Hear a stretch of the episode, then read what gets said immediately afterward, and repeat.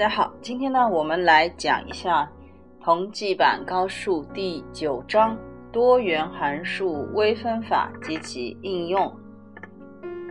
那么在这章里边，我们说它就正式啊，从一元函数，呃，过渡到这个什么多元函数了。那所以，嗯，我们说学习的时候呢，你要注意，就是和一元函数。可以给它一个平行的对比，因为一元函数里边，我们啊描述了这个函数是什么样子的，然后呢极限是什么样子的，连续是什么，导数是什么，微分是什么啊？所以呢，在这个多元函数里边呢，我们也可以同样的来考虑多元函数它的基本概念是什么，极限是什么，连续是什么啊？导数的话呢，我们说。哎，概念就相应的变成了这个偏导数，然后全微分啊这种。所以只要是这个一元函数有的，我们说多元函数呢它都有啊。那首先我们来一节一节看啊。那第一节呢，它讲的是多元函数的基本概念啊。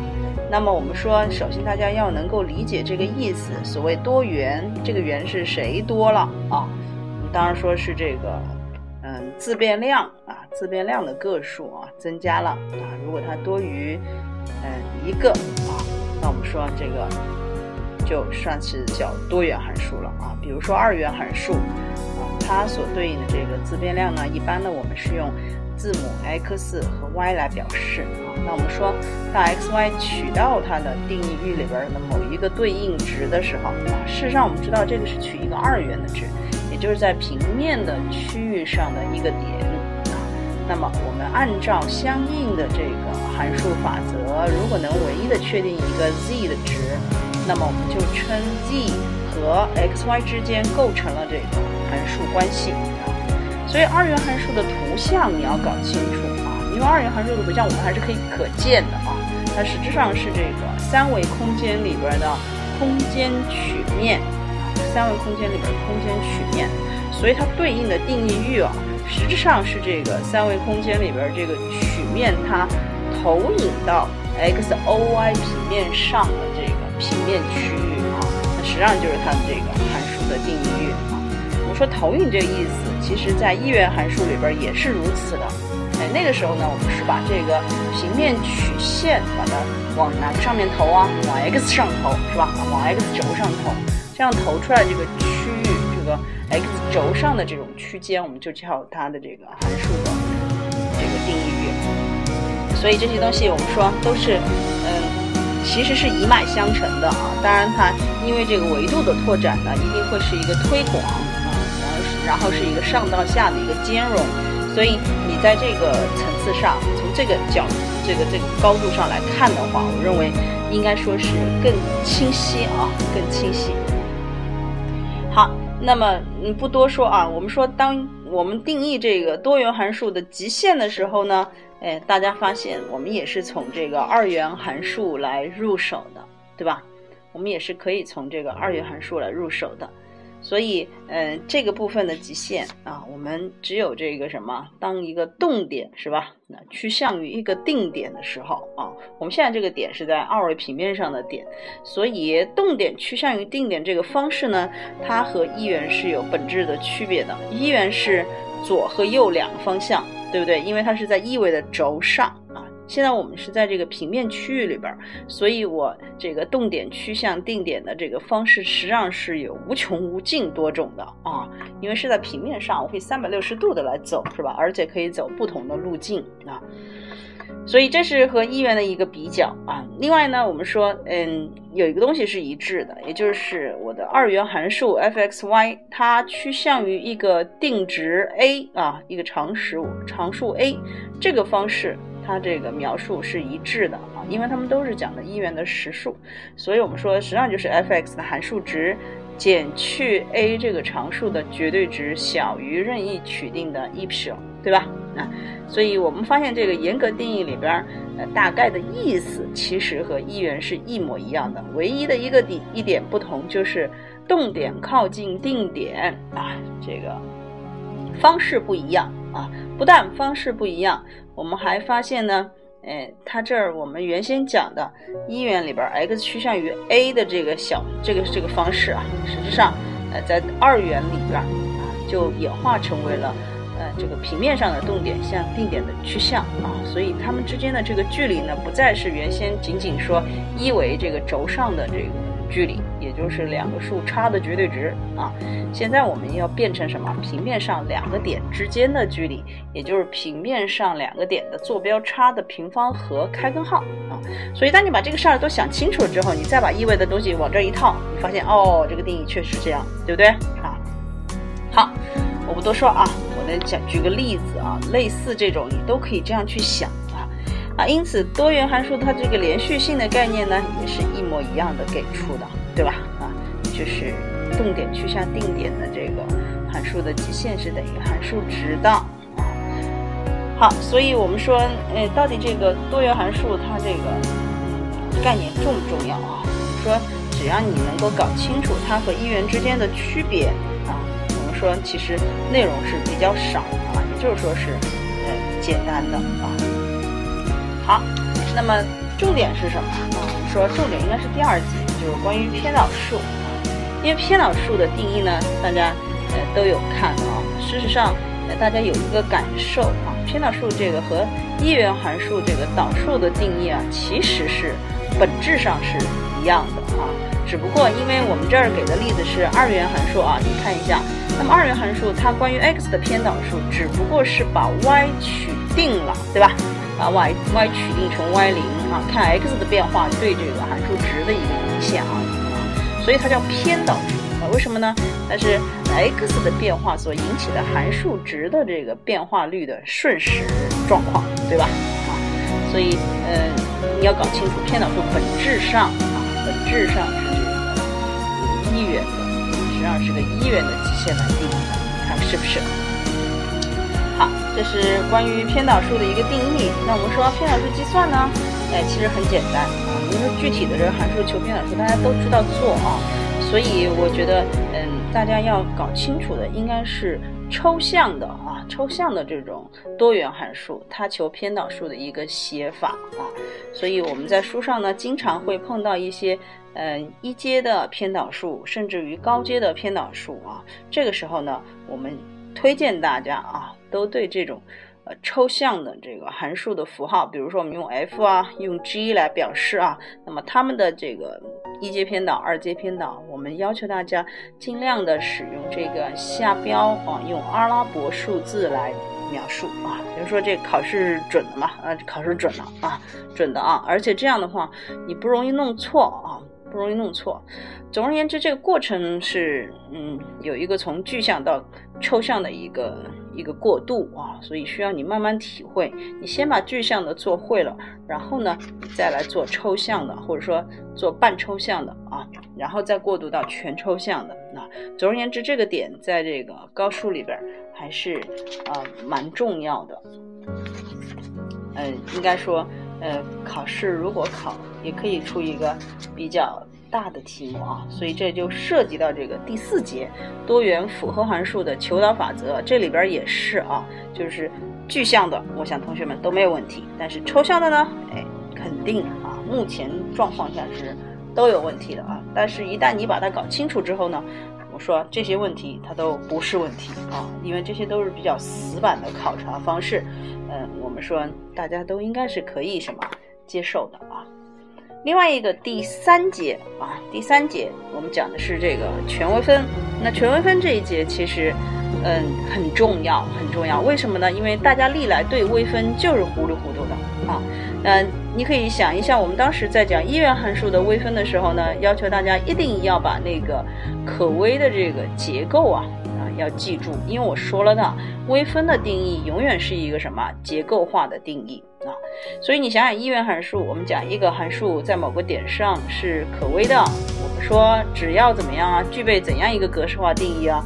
只要具备这个什么函数值的增量啊，德尔塔 y。那 y 的增量能够写成自变量增量的什么？依次表达式 a 乘上德尔塔 x 再加上这个自变量增量的高阶无穷小小 O 德尔塔 x，那我们就称啊这样一个 y 等于 f(x) 的函数在对应的这个点上是可微的。所以我们说可微定义一定是一个结构化的。因此你对于多元的，其实在我们这儿就只有二元啊，我们只讲了二元。那二元函数它可不可微啊？它主要也是看一个结构化的这个式子，而这个式子一定是兼容一元的。你可以看一下，它是不是正好是这个什么函数量、函数值的增量，呃，能够写成自变量增量的依次表达式，对的吧？依次项啊的和，然后再加上我们原先是依次的这个里边是什么德尔塔 x 高阶无穷小，现在呢，我们因为到了这个两元函数，所以就变成 row 的高阶无穷小，而这个 row 实际上是。德尔塔 x 德尔塔 y 的平方和开根号啊，所以，请你去验证啊，这件事儿实际上是和一元是上下兼容的啊，上是兼容下的，应该讲啊，你是验证一下，而且这里边这个 a 呀，这个 b 呀，最终我们能够证明它们实际上就是这样一个二元函数在这个点上对应的 x 的偏导数和 y 的这个什么偏导数啊，所以这里边啊有很多东西啊可挖。很多东西可挖，比如说这个定理一就是我刚刚讲的 a 和 b 是什么？这它是一个这个可微的必要条件啊。又比如说这个定理二啊，是可微的一个充分条件啊。这个部分呢，大家可以去好好看一下，主要是要记下来啊，因为这里边嗯，就和原先我们在一元里面所说的什么可导可以推出连续，然后这个什么可微和可导是这个。呃，等价的啊，这些联系会会有一点不同，会有点不同，所以你你首先自己要把它总结好啊。那关于全微分的一个近似的计算，我觉得就嗯不做要求了啊，就不做要求。那落到最后的话，我们说第五章就是隐函数的这个求导法则，是吧？隐函数的求导法则，其实这个部分啊，我们说嗯，主要是。嗯，怎么样一个要求呢？主要实际上是叫隐函数的存在定理，就是说我们一般讲大 f(x) 等于大 f(x, y) 等于零啊，这样一个嗯方程的啊，它确认了 x 和 y 之间的怎样一个函数关系，嗯，是需要证明的啊，因此我们就有了这个隐函数存在定理啊，有了隐函数存在定理，所以这些定理啊，存在定理一和存在定理二啊，当然只是在这个。圆的上面的一个一个推进啊，那我想说的就是说，嗯，它只是告诉你，就是说一个普通的方程，它能不能确认函数关系是有条件的，所以这些条件呢，请你这个一个个读，一个个看清楚，包括它的证明啊，你都可以去好好了解一下。那关于它的这个更复杂的方式，就是方程组的形式，就是我们讲的隐函数存在定理三啊，我想这个部分呢。大家主要是要把它的这个呃求证的一个过程啊，它这不叫证明是吧？他说有一个推导啊，就公式六做一个推导，这个推导的过程看清楚啊，你不需要背公式啊，这个部分你这个公式背着意思也不大啊，你就按照这个推导方法，最终能够把这个求出来啊就好了啊。好，那关于第六节和第七节，我们说数。三和数二的同学，我们就不做要求了啊。这是数一的同学，因为它是一个空间解析几何的一个内容的一个推进啊。那么到了第八节，到第八节我们看一下啊。第八节讲的是这个多元函数的极值及其求法啊。这个部分对于数一、数二、数三的同学都是有要求的，而且这个部分呢还是嗯有一点麻烦的啊。怎么讲是？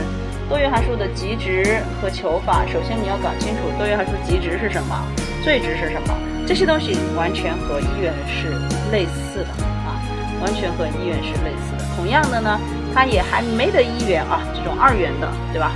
二元函数的极值，它还没有一元的复杂啊。在我们书上呢，仅仅呈现了一个必要条件，就是我们说，如果是呃有偏导的这样的。偏导存在的这样的点啊，它有极值的话，那么它首先是一个驻点，对吧？这跟我们一元完全啊，包括定理二一个充分条件啊。那嗯，这个部分我们说，哎，大家不要看这个好像写的很复杂很复杂，其实考试起来很简单啊，包括数一的同学，啊，我们说一个不带条件的二元函数求极值问题是最简单、最容易拿分的，所以对于你来说，你就是要把这些条框框啊背好，把步骤记记好就可以了啊。所以我们说不带条件的极值是很简单的啊，二元函数极值很简单。那么，接下来一个稍微复杂的就是带条件的极值啊。所以，我们这儿这个带条件极值实际上是带等式条件的极值啊。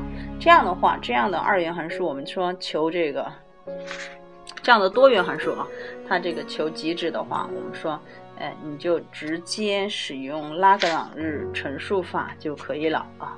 那拉格朗日乘数法步骤也是相当的简单啊。所以，拉格朗日乘数法难是难在哪儿呢？难就是难在就是你你要解一个这样的方程组。啊，这个方程组求解呢，它的变化是比较多的啊，它没有一个规律性的东西可言啊，所以只能通过你的一些经验或者说是呃观察的技巧啊来把它解出来。当然，考试的时候呢，有时候会出现这种复杂的一个方程组啊，但是我我想的就是说，这个部分就是说大家能做出来多少，能做出来多少啊，因为这个东西是有运气存在的啊，我想这样说。好，那第九节和第十节啊，第十节是没有要求的，第九节的考纲上有要求，但是基本上不考啊。二元函数的泰勒公式实在是太复杂了，所以我们嗯就把它撇到一边吧啊，不看也没什么关系啊。好吧，哎，关于这章我们就讲这么多，嗯，稍微有一点这个有点多啊这章啊，但事实上我们说这章是非常重要的啊，请大家这个好好复习啊。对于数二和数三的同学来说啊，你们现在的内容已经下一次的内容已经不多了啊。除了这个背，我们今天这章，还有我们待会儿要讲这个后边要讲的二重积分、三重积分不考，对吧？然后数二同学呢，他也不需要考这个无穷级数啊。所以数二同学的话，你就还剩一章啊。那数一同学呢，我们到后期啊才会补充讲这个下一册的这些内容。先优先讲大家全科的内容，就是大家公共的内容，好吧，今天讲到这儿，拜拜。